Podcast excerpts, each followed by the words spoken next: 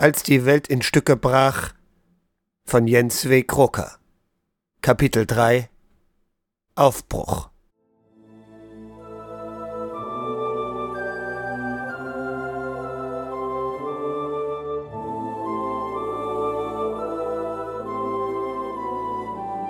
Als Daniel erwachte, war sein Harndrang so stark, dass er sich hastig aufrichtete und ziellos in Richtung Tür taumelte. Er war irritiert, weil sie sich auf der falschen Seite seines Zimmers befand, aber er ignorierte es und hastete hindurch. Seine Muskeln schmerzten, sein Körper fühlte sich seltsam rau an, und zu allem Überfluss hatte er fürchterlichen Durst. Den Flur indes konnte er nicht mehr ignorieren. War vollkommen falsch, und ein Treppenhaus gab es in Mamas Hexenhütte schon gar nicht. Völlig verwirrt, schwach und vom Schlaf erschöpft, blieb er stehen und schaute sich panisch um. Was war los? Wo war? Dann langsam kam die Erinnerung zurück. Der Unfall, der Wolf, das Haus der Bauers, Mutter. Eine Bilderflut strömte durch seinen Verstand und er musste sich an der Wand festhalten. Er brauchte mehrere Minuten, bis er sich wieder gefangen hatte, dann meldete sich die Natur zurück. Langsam torkelte er in Richtung des Badezimmers der Bauers.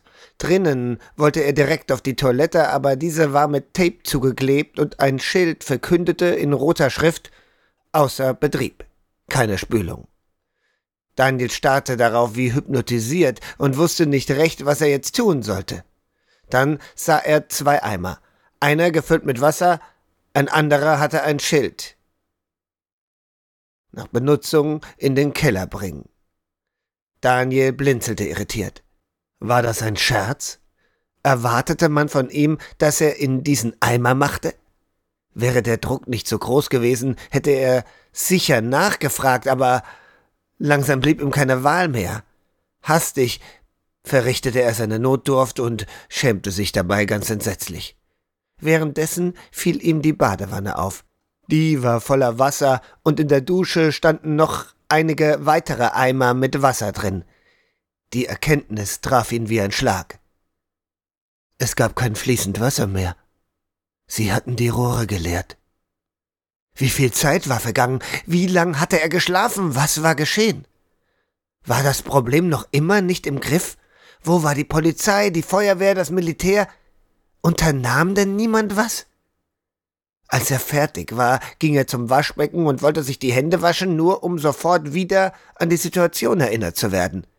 Er wusste nicht recht, was er nun machen sollte, und sah dann einen Eimer unter dem Becken, wo tatsächlich drauf stand, für die Hände. Völlig perplex wusch er diese und auch das Gesicht und ging dann langsam hinaus. Hier oben schien niemand zu sein, nicht in Erikas Zimmer und sonst auch nirgendwo.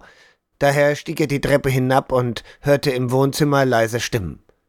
Als er hineintrat, sah er Hannah, Erika und Tim auf dem Boden sitzen und irgendein Brettspiel spielen.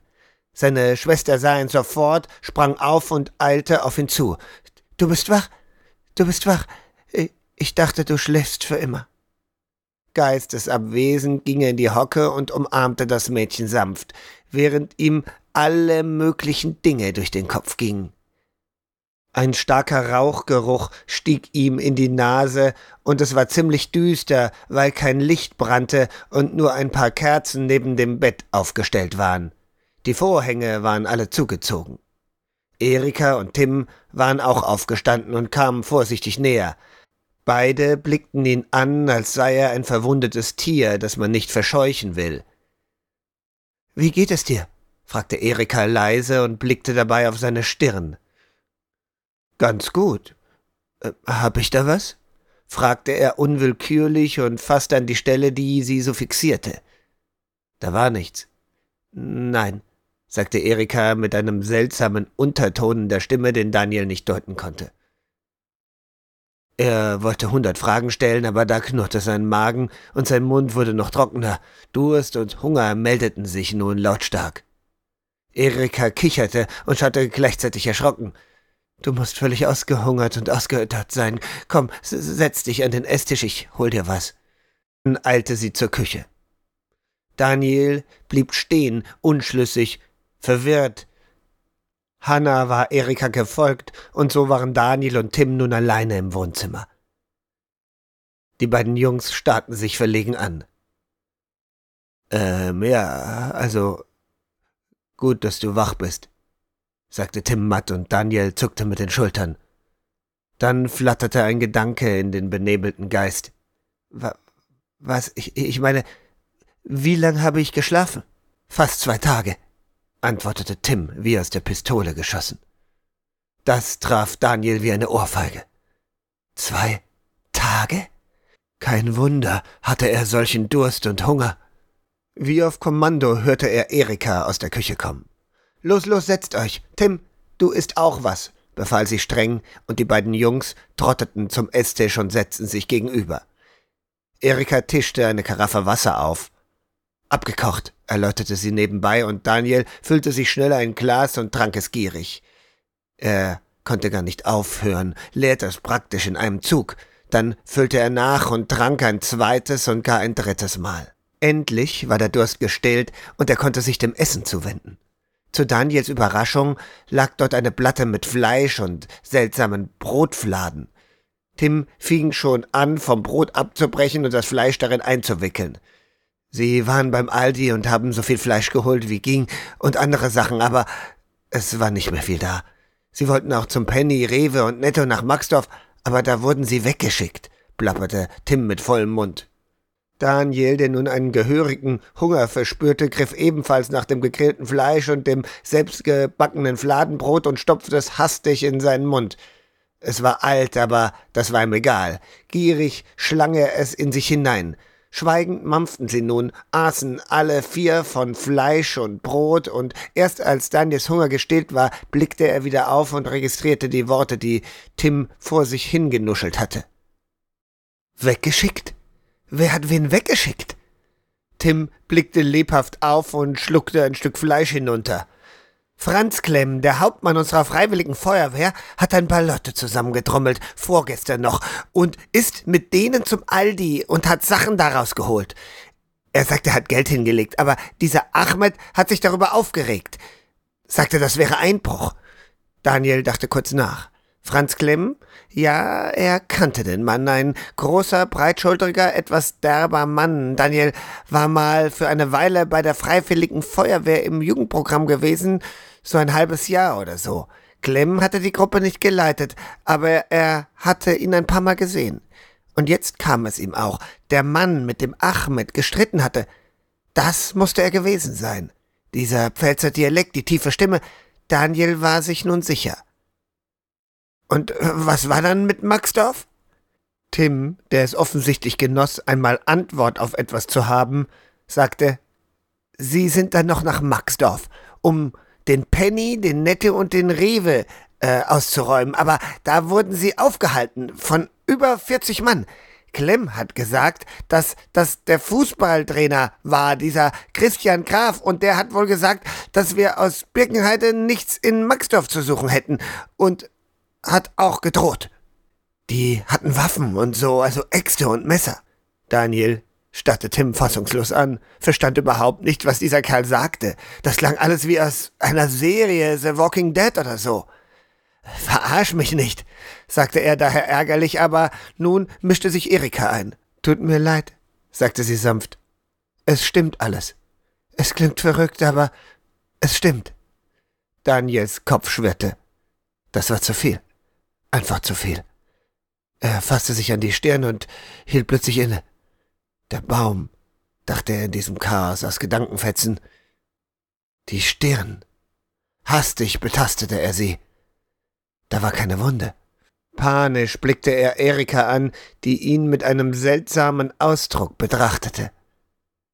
Da ist noch mehr, Daniel. Aber es. Ich glaube, es ist besser, wenn du es selbst siehst. Was ist mit meiner Stirn? Warum ist. Wo ist die Verletzung? Das ist alles total schräg, sagte Tim nun. Total schräg. Es muss so sein. Es ist so bestimmt, flüsterte Hannah neben ihm, aber Daniel achtete gar nicht darauf. Wieder blickte er zu Erika, und erneut kamen die Worte deutlich und verspätet bei ihm an. Es war einfach zu viel. Was? Was muss ich sehen? Erika seufzte. Bist du satt? Er nickte stumm. Dann komm, sagte sie und stand auf. Langsam ging sie in Richtung Wohnzimmer und zur Gartentür. Daniel schaute ihr nach und saß noch immer, als sie sich umdrehte und ihn herausfordernd anschaute. Komm. Schließlich schaffte er es, sich zu erheben und ging mit Hannah und Tim im Schlepptau zu Erika. Die wartete, bis er da war. Dann öffnete sie die Tür. Zunächst begriff Daniel gar nicht, was er sah. Da war Gebüsch, nein, eher ein Wald. Ziemlich dicht, ziemlich urig, selbst die Terrasse war völlig überwuchert und nur die Stelle um den Grill war einigermaßen frei von Gestrüpp. Wer hätte gedacht, dass der ordentliche Bauer und die penible Frau Bauer sich so einen Naturgarten gönnen würden? Dann stockte Daniel. Da wuchs ein Baum direkt vor der Terrasse und dichte Wurzelstränge hatten die Fliesen aufgebrochen. Da war ein Gartensessel völlig mit Moos überwuchert und umringt von Gestrüpp, und der Wald dahinter war so dicht, dass man weder den Zaun noch die Straße sehen konnte. Das war doch vorgestern noch nicht gewesen. Langsam drehte er den Kopf und blickte zu Erika, die ihn sorgenvoll anblickte. Was? Wir wissen es nicht, flüsterte sie nur. Das ist überall so. Das ganze Dorf ist zugewachsen, praktisch über Nacht, erklärte Tim fast überflüssigerweise. Daniel stand da und starrte in den gewucherten Wald, der einmal ein geräumiger Garten gewesen war, und gab nun einfach auf. Er verstand es nicht. Sein Geist konnte es nicht verarbeiten. Was ging hier vor und warum? Gab es überhaupt eine Antwort und was bedeutete das jetzt alles? Kamen deshalb keine Rettungskräfte? War das nur hier so oder überall? Ein kurzer Blick in Erikas und Tims Gesichter reichte, um zu begreifen, dass sie auch keine Ahnung hatten. Daniel trat zurück und schloss die Tür. Die Erwachsenen sind bei einer Versammlung, sie haben Heckenscheren dabei und so. Das Dorf trifft sich, um zu beraten die Bürgermeisterin, mein Vater, Franz Klemm und viele andere. Niemand weiß, was zu tun ist. hörte Daniel noch, aber dann drehte er sich einfach um und trottete zur Treppe hinauf und ins Gästezimmer. Er brauchte Ruhe, er wollte begreifen, aber wie? Und warum hatte er keine Wunde mehr auf der Stirn? Noch eine Frage, auf die es keine Antwort gab. Irgendwann kam Hanna herein und legte sich zu ihm. Sie schliefen nicht, sondern lagen nur da, und dann begann Hanna irgendwas zu erzählen. Von einem Riesen, von einem Mann, der ein schwarzes Fell über den Schultern trug, von einem Drachen, der mehr war, als er schien, von einer langen Reise, von Männern und Frauen, die gegeneinander kämpften, von einer wunderschönen Pharaonin in einem fernen Land. Daniel hörte kaum zu. Es war wohl irgendein wirrer Traum, den sie gehabt hatte. Dabei blinzelte sie ständig. Er betrachtete seine Schwester besorgt. Was musste in ihrem Kopf vorgehen? So viel war geschehen, so viel hatten sie verloren. Die Mutter, die Kindheit, eine ganze Art zu leben. Daniel zitterte. Sie und alle anderen. Aber Hannah war ein Kind, ein kleines Mädchen. Welche Chancen hatte sie in dieser neuen Welt? In diesem Moment beschloss er, sie zu beschützen. Vor allem. Und immer. Aus einem Impuls heraus zog er sie an sich. Sie stöhnte kurz, weil er wohl zu fest drückte, umklammerte ihn aber dann. Sie blickte mit leicht geröteten Augen auf und sagte Keine Angst. Du bist stark. Verblüfft schaute er sie an und wollte etwas sagen, aber da hörte man Geräusche unten vom Haus. Daniel blickte aus dem Fenster, sah aber nur die dichte Krone eines Baumes, der vorgestern noch nicht da gewesen war. Er hörte jedoch die Stimmen von Franz Klemm, Herrn Bauer und Ahmed. Hastig stand Daniel auf und eilte zur Tür. Er wollte wissen, was sie zu erzählen hatten. Als er unten ankam, strömte die Gruppe gerade rein. Da waren noch mehr Leute. Sven, der ihn zum Hexenhaus begleitet hatte, und weitere Männer und Frauen, die grimmig dreinschauten. Die strömten ins Wohnzimmer und setzten sich. Daniel blieb an der Tür stehen und lauschte. Erika und Tim standen an der Tür zum Garten und versuchten genau wie er nicht aufzufallen, um nicht weggeschickt zu werden. Verdammt, diese Frau ist ein Feigling. Pah, Politiker halt, raunte Franz Klemm offensichtlich genervt. Nur weil die Bürgermeisterin nicht will, dass wir mit Äxten und Fackeln nach Maxdorf ziehen, um die Supermärkte zu plündern? spottete Ahmed mit einem sarkastischen Lachen. Niemand plündert hier irgendwas, es geht um gerechte Verteilung, antwortete Clem barsch und feindselig. Ach, genau wie euer Überfall auf den Aldi gestern.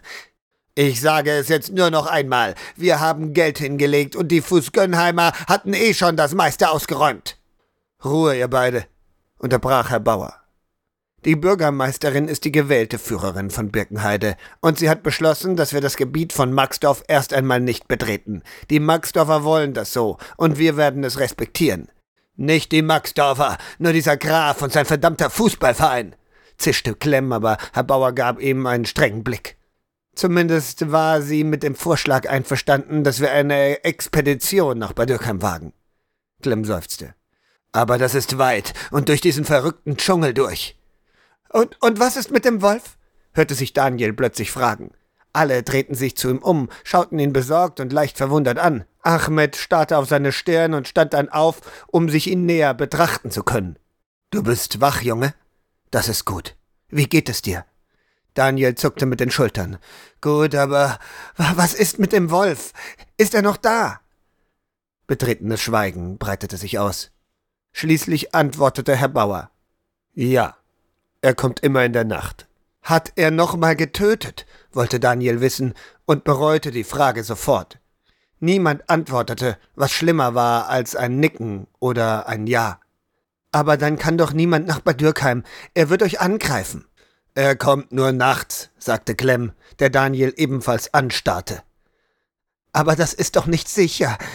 Er ist jetzt zweimal nur nachts gekommen. Er könnte doch jederzeit auch tagsüber kommen argumentierte Daniel leidenschaftlich. Die Erinnerung an das Heulen, der Anblick des Monsters auf dem Stahldenkmal, die furchterregenden Schreie klingelten noch immer in den Ohren. Ahmed, der neben ihm stand, legte ihm die Hand auf die Schulter. Daniel zuckte zusammen, fürchtete gar eine neue Ohrfeige, aber der Ältere lächelte nur. Wir wissen gar nichts, Daniel. Das stimmt. Aber wir haben auch keine Wahl. Ich will nicht losgehen und plündern. Sein Blick wanderte kurz zu Clem, der ihn feindselig entgegenfunkelte. Aber wir müssen es tun, selbst wenn da ein Wolf ist. Wir haben keine Wahl. Daniel starrte ihn an. Er wollte was erwidern, wollte sagen, dass dies doch alles verrückt sei, dass das doch nicht anginge, dass sich die Welt einfach so von heute auf morgen veränderte, wie es ihr gefiel. Stattdessen sagte er nichts und blickte Ahmed nur furchtsam an. Clem räusperte sich. Also, ich sage, wir gehen morgen früh los. Mit so vielen Leuten wie möglich und schlagen uns durch dieses Dickicht bis zum Hit. Dort packen wir, was noch da ist und was wir tragen können. Bis zum Abend sind wir locker zurück. Das sind nur vier Kilometer, wenn wir den Fahrradweg nehmen.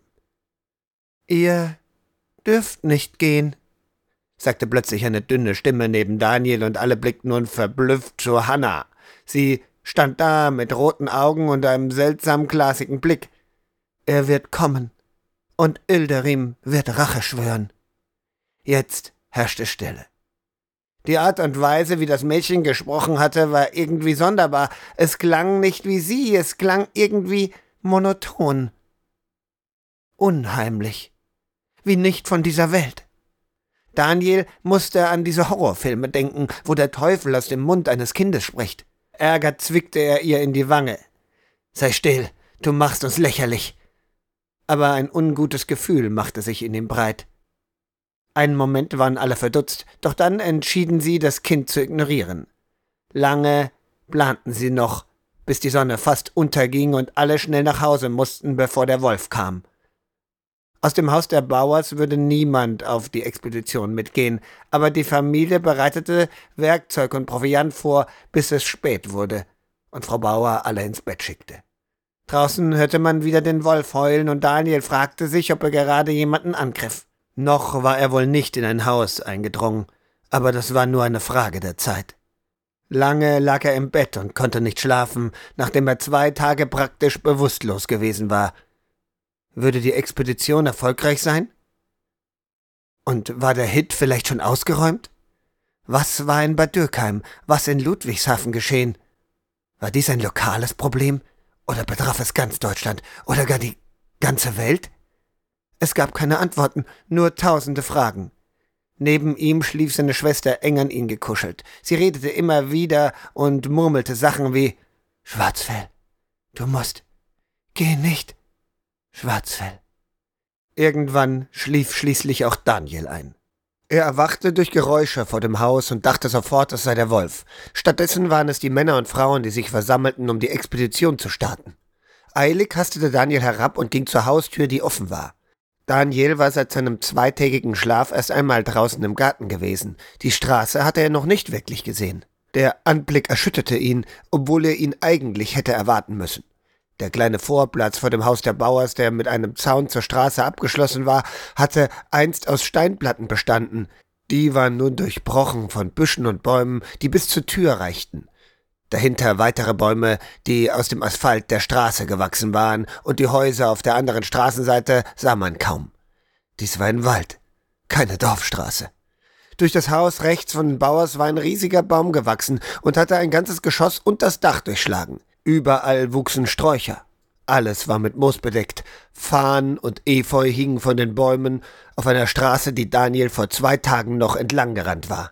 Und zwischen all dem, in diesem unnatürlichen, absurden Wald, standen Männer und Frauen mit festen Schuhen, großen Rucksäcken, Äxten und Sägen und anderem Werkzeug. Sie schauten grimmig und wirkten entschlossen. Auch Ahmed stand dabei. Franz Klemm hatte scheinbar das Kommando übernommen und bellte schon Befehle. Herr Bauer stand bei einer Gruppe und gab ebenfalls Anweisungen. Neben ihm stand eine Frau, von der Daniel glaubte, dass sie die Bürgermeisterin war. Sie wirkte angespannt, aber strahlte eine gewisse Würde aus. An der Seite sah er einen kräftigen Mann mit Vollbart, Karohemd und einem riesigen Rucksack, der intensiv auf Tim einredete. Du kannst nicht mit, Junge. Du bist noch zu jung. Das hat keinen Sinn. Ich kann nicht auf dich aufpassen. Das musst du nicht. Ich pass auf mich selbst auf. Ich will auch was machen. Ich habe keinen Bock hier rumzuhängen, während die scheiß Welt zugrunde geht. Lass mich mit, Papa. Ich bin auch keine Last, ich schwöre es. Ich schleppe so viel wie die anderen und ich helfe, das Gestrüpp wegzuhacken. Je mehr wir sind, umso besser. Nein, du kommst nicht mit. Das ist mein letztes Wort. Ich kann dich nicht auch noch verlieren.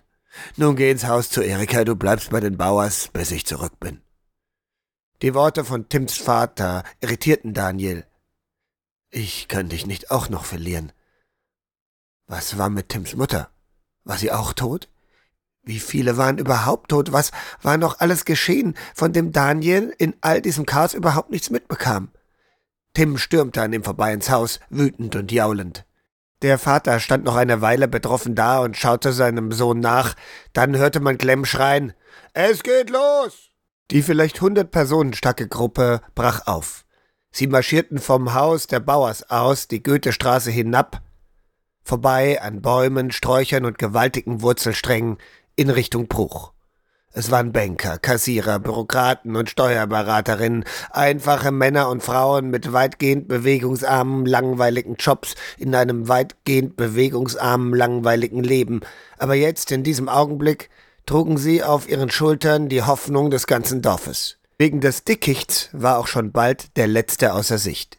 Nun gut, meinte die Bürgermeisterin nach einem kurzen Blickaustausch mit Herrn Bauer und schaute sich um. Es waren neben den Teilnehmern der Expedition noch viele Familienmitglieder und Schaulustige gekommen, die jetzt im Dickicht der Goethestraße verteilt standen. Einige mussten näher kommen, um die Bürgermeisterin zu hören. Wie ich bei der Versammlung schon sagte, müssen wir jetzt zusammenhalten. Ich weiß, dass viele geflohen sind und andere sich in den Häusern verschanzen und weder teilen noch zusammenarbeiten wollen. So ist das eben. Aber wer noch da ist und wer nicht alleine sein will, kann hier nun etwas beitragen.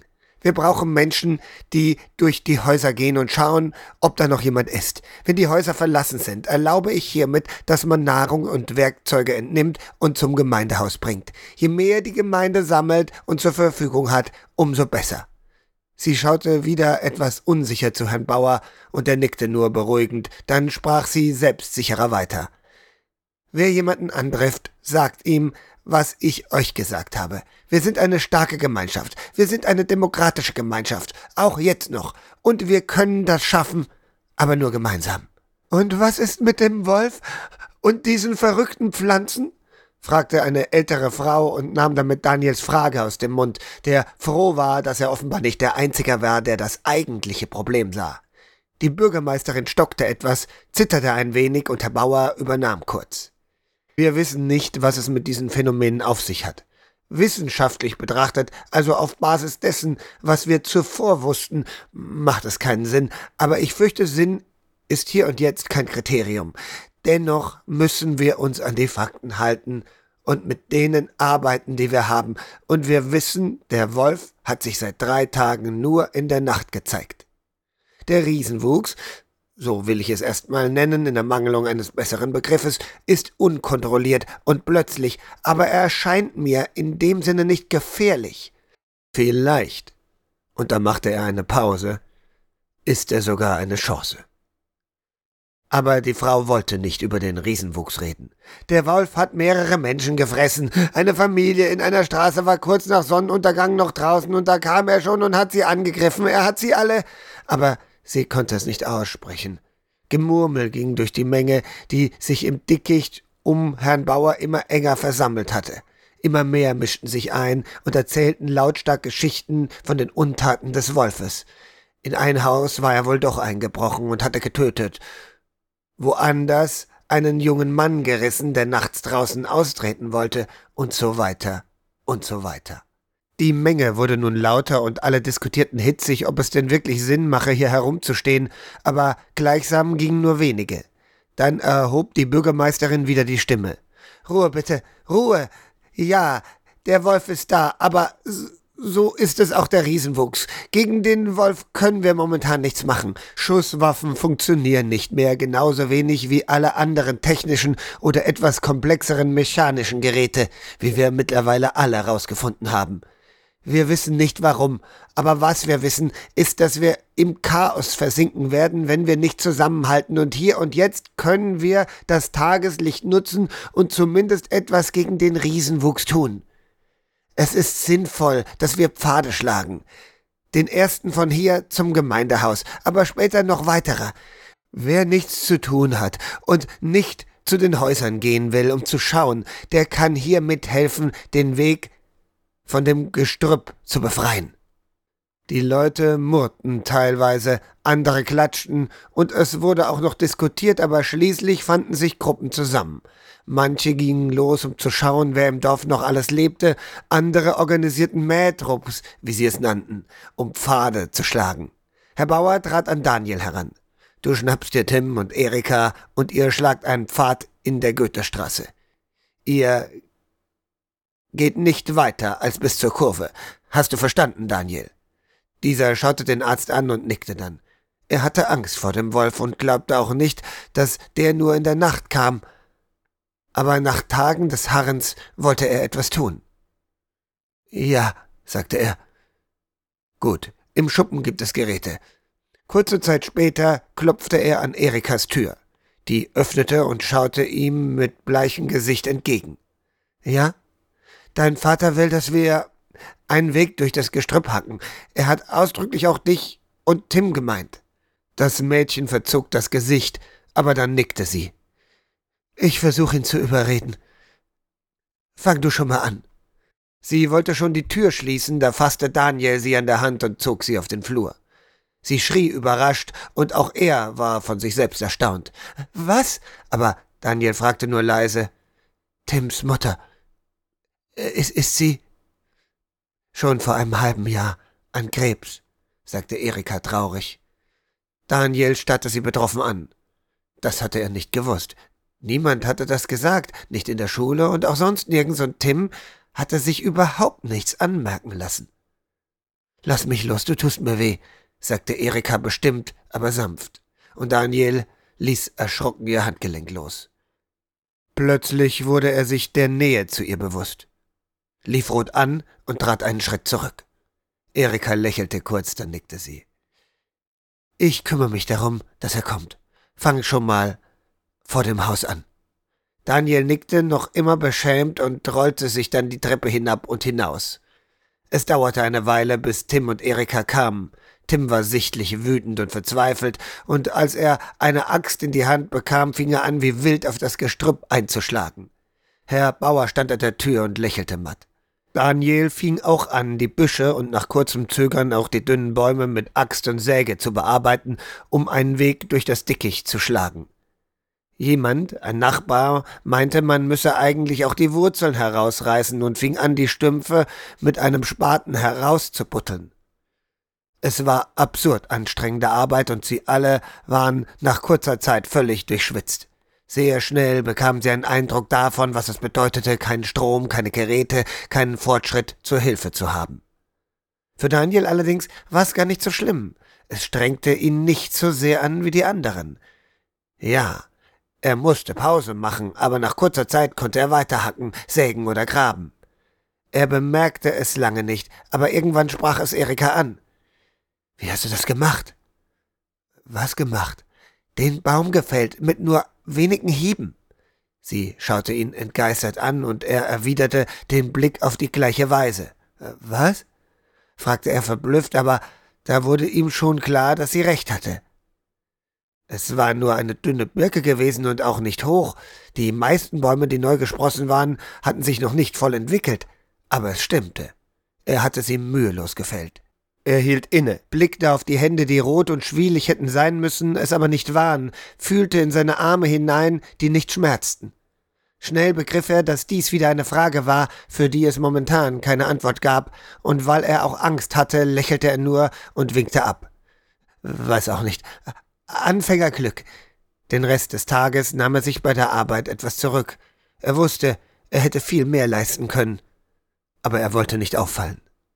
Mit Voranschreiten des Tages wurden sie jedoch immer nervöser, und vor allem Tim schien zunehmend die Geduld zu verlieren. Immer wieder blickte er in Richtung Westen, wo er hoffte, seinen Vater zu sehen. Doch es war vergeblich. Die Gruppe kam nicht. Es schien immer wahrscheinlicher, dass sie es vor Sonnenuntergang nicht schaffen würden. Als sich die Sonnenkugel unaufhaltsam dem westlichen Horizont näherte und über dem Pfälzer Wald rot und bedrohlich funkelte, begann sich die Angst breit zu machen. Bangen Herzens, mit unverhohlen angstvollen Blicken verabschiedeten sich die Arbeitsgruppen voneinander, um noch rechtzeitig nach Hause zu kommen. Zwei Frauen, die ganz alleine zu Hause waren, blieben bei den Bauers, um heute hier zu schlafen. Man aß zu Abend in bedrückender Stille und hörte immer wieder hinaus in die zunehmende Dunkelheit. Alle wussten, was das bedeutete, und die Furcht war greifbar. Mit gespitzten Ohren lauschte Daniel nach dem Wolf. Jede Sekunde erwartete er, das schrille, bestialische Heulen zu hören, gefolgt von panischen Schreien der sterbenden Opfer. Wir müssen ihnen entgegengehen, schrie Tim plötzlich. Er war heftig aufgesprungen, der ganze Tisch wackelte und das Geschirr klapperte hilflos. Wir müssen Ihnen helfen, vielleicht haben Sie sich verirrt, vielleicht wissen Sie nicht, wo Sie lang müssen. Er war praktisch im Begriff loszustürmen, als Frau Bauer ihn festhielt. Sanft, aber bestimmt umfasste sie seinen Oberarm, richtete sich auf und fasste ihn mit der anderen Hand liebevoll um den Hinterkopf. Dann sprach sie langsam und ruhig es wird alles gut. Sie haben sich nur verspätet. Tim riss sich ungehalten los und funkelte sie böse an. Ich muss was tun, ich kann hier nicht einfach warten. Wir müssen zum Dorfausgang und Fackeln aufstellen. Was, wenn sie vorbeilaufen in der Dunkelheit? Wir müssen hier auf sie warten. Wenn wir selbst hinausgehen, verirren wir uns möglicherweise auch. Damit ist niemandem geholfen. Und wenn sie uns nicht finden, wenn sie, wenn Sie. Dann ist alles aus, schrie Tim nun völlig aufgebracht und stürmte zum Ausgang. Nur Erika, die ebenfalls aufgesprungen war, hielt ihn noch auf, indem sie sich ihm in den Weg stellte und ihn fest umarmte. Der Junge hat recht, sagte eine der Frauen mit hysterischem Unterton. Möglicherweise such, suchen sie das Dorf und können es im Gestrüpp nicht mehr finden. Wenn wir Feuer machen. Unsinn. Jetzt erst meldete sich Herr Bauer zu Wort. Bis dahin hatte er Tim aufmerksam beobachtet. Junge, setz dich wieder. Du machst alle nervös. Seine Stimme war scharf und klar und ließ Tim überrascht aufblicken. Doktor, wir müssen, flehte er nun und wehrte sich gleichzeitig gegen Erikas Versuch, ihn zurück auf seinen Stuhl zu drücken. Wir müssen vor allem Ruhe bewahren, unterbrach Herr Bauer mit einem strengen Blick zu Tim und dann zu der Frau, die gesprochen hatte. Sie haben leicht reden. Alle, die Sie lieben, sind hier in Sicherheit, giftete diese nun mit verkniffenem Gesicht. Sie war Mitte vierzig, hatte eine brünette Dauerwelle, eine runde, dicke Brille und ein schales, unglückliches Gesicht. Frau Schmid hieß sie, so weit Daniel sich erinnerte.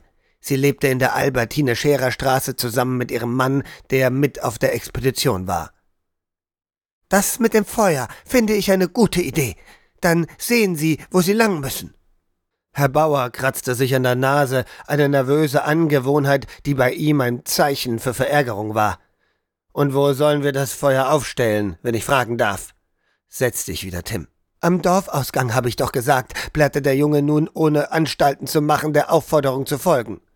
Wie als hätte Herr Bauer das Kommando gegeben, um seine Argumente zu bekräftigen, erklang nun das Heulen des Wolfes, wenige Straßen entfernt. Tim erstarrte. Kreidebleich wurde er mit einem Mal und nun endlich ließ er sich von Erika auf den Stuhl setzen. Ich weiß, es ist schwer, sagte Herr Bauer schließlich nach einer langen, schockstarren Pause. Ich weiß, eure Angehörigen sind da draußen und sie riskieren für uns ihr Leben, aber gerade deswegen dürfen wir nicht unvernünftig sein. Natürlich wollen wir ihnen helfen. Aber ist es das, was sie von uns erwarten würden? Sie sind losgezogen, um unser Überleben zu gewährleisten. Und auch wenn es grausam klingen mag, eine große Gruppe mit Waffen könnte da draußen etwas ausrichten. Wir aber überleben keine Minute. Das war das letzte Wort des Abends. Eine fürchterliche finale Stille hatte sich über das Haus gelegt, einzig hin und wieder unterbrochen vom Heulen des Wolfes. Erika brachte Tim, der jedes Mal wütend die Zähne fletschte, wenn er das infernalische Geräusch hörte, hinauf in ihr Zimmer. Bald danach ging auch Daniel mit seiner Schwester hinauf in das gemeinsame Zimmer. Sie war irgendwie sonderbar, sie wirkte so ruhig und abwesend und immer wieder flüsterte sie etwas, das Daniel nicht verstand. Wie schon gestern schien sie irgendwie anders, irgendwie unheimlich. Vorhin hatte Daniel Herrn Bauer danach gefragt, und dessen Antwort war wie gewohnt nüchtern und sachlich ausgefallen. Niemand weiß, was all diese Veränderungen für Auswirkungen auf die Psyche eines Kindes haben. Daniel wusste nicht so recht mit dieser Antwort anzufangen, Befand sich Hanna noch immer im Schock? Wurde sie vielleicht langsam verrückt? Verdenken konnte man es ihr nicht. Plötzlich hörte man unten Schreie. Eine Tür wurde aufgerissen, hastige Schritte, mehrere aufgeregte Rufe, ein lautes Krachen, Flüche, das reinste Chaos, als wäre mit einem Mal unten im Eingang die Hölle losgebrochen. Daniels Füße trugen ihn automatisch zur Treppe. Die Schreie formten sich nun zu Worten. Leg ihn aufs Sofa, schnell! Das war Herr Bauers Stimme. Was ist mit ihm? Was ist mit ihm? jammerte jemand. Ein Junge. Tim. Es konnte nur Tim sein. Bringt ihn hoch, verdammt nochmal. Wieder Herr Bauer, ärgerlich, gehetzt. Dann eine Frauenstimme. Komm, Tim, wir gehen hoch. Erika, bring ihn hoch. Ich will nicht. Ich will bei ihm bleiben. Was ist passiert? Ich habe ein Recht, es zu wissen. Neil schlich die Treppe hinab und sah eine Menschentraube im Flur. Sieben Frauen und Männer mit schweren Rucksäcken, die sie auf dem Boden abgestellt hatten, standen in Richtung der offenen Wohnzimmertür blickend. Sie waren alle völlig verdreckt, stanken nach Schweiß und wie Daniel meinte, als er sich an ihnen vorbeiquetschte, nach Blut. Sie achteten gar nicht auf ihn, ließen sich wie Mannekers zur Seite schieben. Drinnen war es genauso voll. Noch einmal fünfzehn Personen, alle völlig erschöpft, an die Wände gelehnt oder auf Stühlen sitzend, einige keuchend, andere starr und lautlos. Zum Sofa, vor dem Herr Bauer über einem schwer schnaufenden Mann kniete und ihn verzweifelt zu behandeln suchte. Tim war genau neben ihm und wehrte sich gerade dagegen, von Erika und ihrer Mutter fortgeschleift zu werden. Keiner der starrenden Zuschauer mischte sich ein. Die ganze Szene erinnerte Daniel unwillkürlich an einen Zombiefilm. Er schaute noch einmal zu dem Mann auf dem Sofa. Er war eindeutig verletzt. Das Blut auf dem Laken ließ keinen Zweifel zu. Was er genau hatte, verdeckte allerdings Herr Bauers Körper. Das Gesicht konnte Daniel nun ganz genau erkennen. Es war Herr Barsch. Tims Vater.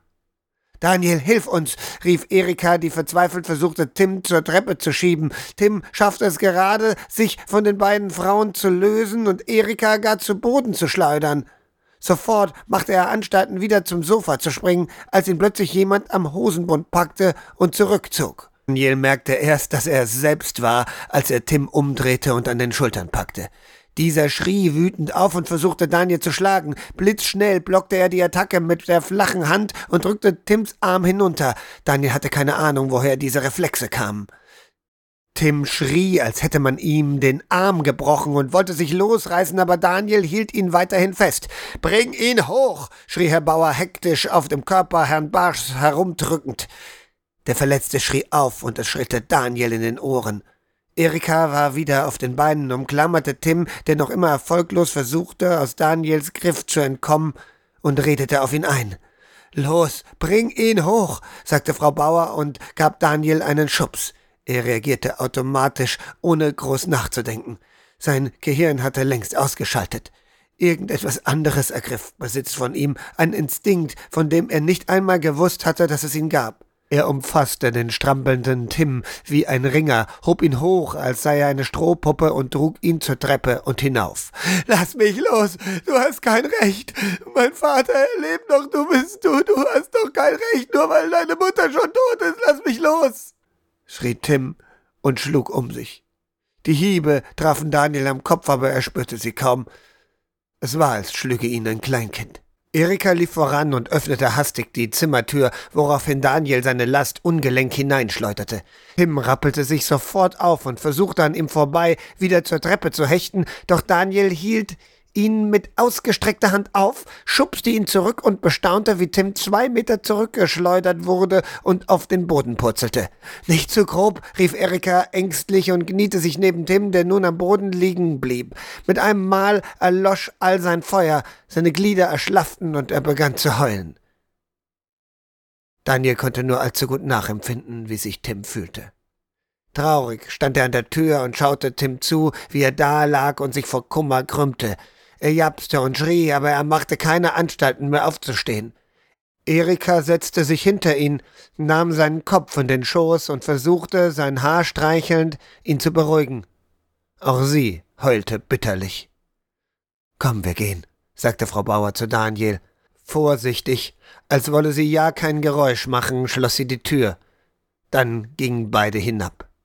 Herr Bauer war noch immer dabei, Tims Vater zu behandeln, aber man sah auf den ersten Blick, dass es nicht gut ausgehen würde. Selbst im Dämmer der wenigen Fackeln und Laternen konnte man sehen, dass sich das Laken mittlerweile völlig rot gefärbt hatte, und nun erkannte Daniel auch, um was für eine Verletzung es sich handelte. Der linke Arm des Mannes war abgerissen worden. Herr Bauer hatte alles abgebunden und versucht, die Blutung zu stoppen, aber er sah nicht zuversichtlich aus. Noch immer standen die anderen um ihn herum, schauten mit müden Mienen und warteten auf den Tod. Auch Daniel schaute mit offenem Mund. Er konnte den Blick von dem grauenhaften Bild nicht abwenden, so sehr er es sich wünschte. Der rote, blutige Stumpf, Fleischfetzen, Knochensplitter, die aus den Fasern herausragten. Daniel spürte nichts, weder Ekel noch Angst. Es war seltsam, wie schnell man sich an das Grauen gewöhnte, wie schnell man abstumpfte. Herr Bauer arbeitete lange, er gab nicht auf, versuchte die Blutung zu stoppen und den Stumpf zu schließen, aber es war hoffnungslos. Man konnte regelrecht zusehen, wie das Leben aus dem bulligen Mann herausfloss, wie seine Haut blasser und blasser wurde, wie seine Stimme langsamer losch, die Laternen knisterten, die wartenden Menschen atmeten flach und husteten gelegentlich. Ja, schließlich dann, als das Warten auf den Tod fast zum Normalzustand geworden war, nahm Eugen Barsch seinen letzten Atemzug. Herr Bauer wischte sich über die verschwitzte Stirn, blieb eine Weile neben dem Leichnam sitzen, verzog kurz das Gesicht und stand auf. Bringt ihn in den Keller, sagte er matt. Man sah keinerlei Regung in seinem Gesicht, aber seine Hände zitterten leicht und er stolperte, als er einige Schritte ging. Einer der Männer schnellte vor und stützte ihn. Danke, Sven. sagte Herr Bauer und ließ sich von dem jungen, schwarzhaarigen Mann mit hagerer, aber muskulöser Statur zu einem unbesudelten Sessel bringen. Ja, hoben Eugen Barsch samt Laken auf und trugen ihn zum Treppenhaus unter den Keller. Frau Bauer, die erst lange dagestanden und mit Tränen den Augen ins Leere geblickt hatte, kam nun zur Besinnung und eilte in die Küche. Daniel blieb einfach stehen, wo er war, in der Nähe des Esstisches und wartete, was nun geschehen würde.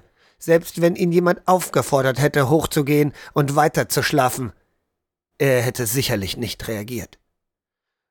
Wo ist Clem? fragte Herr Bauer matt. Bei der Tür gab es plötzlich Bewegung, dann rückten einige Männer zur Seite und machten einem bulligen Feuerwehrmann Platz. Er hatte eine Axt in der Hand und wirkte wild und kampfbereit. Seine Hose war völlig zerrissen und schlammbespritzt, die Jacke blutbesudelt und auch an Händen und Wangen sah man rote Blutflecken. Er wirkte völlig erschöpft, geradezu abgekämpft, aber seine Körperhaltung verriet dennoch Wachsamkeit und seine Augen funkelten vor Wut. Langsam, mit schweren Schritten trat er in das Wohnzimmer. Wir sind zurück, raunte er überflüssigerweise in die bedrückte Stille hinein. Herr Bauer nickte ernst und wies auf einen freien Sessel. Setz dich bitte und erzähle. Kann das bis morgen früh warten? Wir sind erschöpft. Herr Bauer schüttelte den Kopf. Nur das Nötigste, aber ich muss jetzt wissen, was passiert ist, damit ich planen kann, was ich der Bürgermeisterin morgen rate. Ihr anderen könnt gehen. Lagert den Proviant im Keller. Wenn ihr heute nicht mehr hinaus wollt, könnt ihr auch hier im Haus schlafen. Das schien die Männer und Frauen zu aktivieren. Sie lösten sich nach und nach aus ihrer Starre und begannen die Rucksäcke in den Keller zu tragen. Schließlich kamen sie wieder hinauf, verabschiedeten sich, zückten Messer, Äxte und schwere Eisenstangen, die sie mit sich führten und gingen in Gruppen aus der Haustür in die Dunkelheit. Die ganze Zeit über saßen Clem und Herr Bauer schweigend in den Sesseln. Daniel drückte sich an der Tür herum und beobachtete alles. Er fürchtete, dass ihn gleich jemand hinaufschicken würde, aber man schien ihn gar nicht zu bemerken. Frau Bauer kam aus der Küche mit drei Bierdosen in der Hand. Sie gab den Männern je eine und behielt selbst die letzte. Dann stellte sie sich hinter Herrn Bauers Sessel, die freie Hand an den Hals des Doktors schmiegend. Kurz musterte sie nun Daniel, der sich unauffällig an die Wand gelehnt hatte, sagte aber nichts. Clem blickte beide ernst an. Barsch? fragte er hoffnungslos. Herr Bauer reagierte nicht, aber Frau Bauer schüttelte den Kopf. Clem seufzte und sackte ein wenig zusammen.